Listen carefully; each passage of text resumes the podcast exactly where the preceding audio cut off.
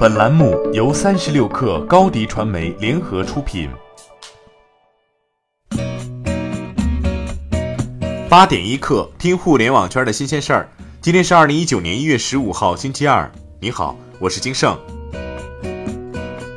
蚂蚁金服昨天在官网发文，支付宝积极落实央行关于支付机构客户备付金集中存管和断直连等相关要求。到二零一九年一月十四号，已经完成了断直连、备付金集中存管和备付金账户销户。随后，财付通也发文表示，财付通已按照央行要求的进度，完成账户备付金百分之一百集中交存央行的工作。两家最大的支付机构相继交上完成备付金集中存管的答卷，无疑成为支付行业进入存管时代的一个标志。前央视主持人张宇昨天确认加盟字节跳动任副总裁，主要参与公益及社会责任工作。他发文称，想尝试人生新的可能。字节跳动将利用平台资源和技术优势，提升公益效率，降低公益成本，致力教育、扶贫、环保等领域助力公益事业发展。这种理念与自身想法契合。有接近今日头条人士向三十六氪透露，字节跳动今天将发布的产品可能是一款名为“多闪”的短视频社交产品。在张一鸣的安排下，多闪可能有了新使命。也许今天之后，这款 App 就将顶着字节跳动的官方身份亮相。多闪背后是北京拍拍看看科技有限公司。根据企查查显示的工商信息，拍拍看看由运城市阳光文化传播有限公司全资控股，而后者正是西瓜视频的实体公司。二零一九年一月一号，拍拍看看的实际控制人由李磊变更为张一鸣。万达电影昨天在互动平台上表示，公司二零一八年实现国内票房七十九点八亿，同比增长百分之十点一，高于全国票房增速。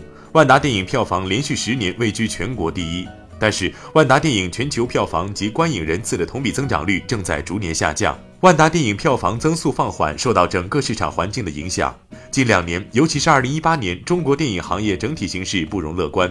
经历了前几年的高速增长后，影院数量和屏幕数量即将到达天花板，电影市场的人口红利也在逐渐消失。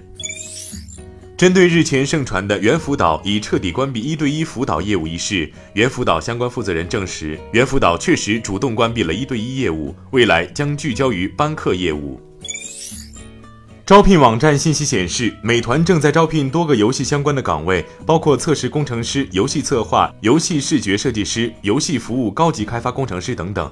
对此，美团点评高级副总裁王慧文在朋友圈说：“我就试试，别多想。”此前，王慧文曾在接受三十六氪采访时说，王兴说试一试的时候，很多媒体人会分析出来一个鸿篇巨制，说王兴肯定不只是想试一试，其实真的没有那么复杂。